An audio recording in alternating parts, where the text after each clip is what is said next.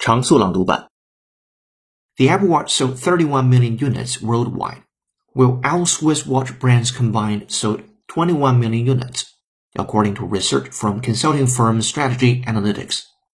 Analysts are divided on whether it spells trouble for the Swiss watch industry, with some saying the end is near.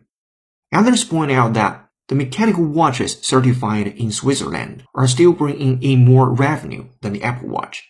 The Apple Watch was emerged as a status symbol of its own, and offers a competitive alternative to mid-range Swiss watches.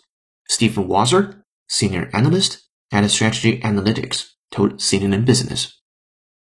He's held the certified record since 2006 of being 100% tattooed. He's held the certified record since 2006 of being 100% tattooed. Yes, but an alternative idea would be to change our working hours. Yes, but an alternative idea would be to change our working hours.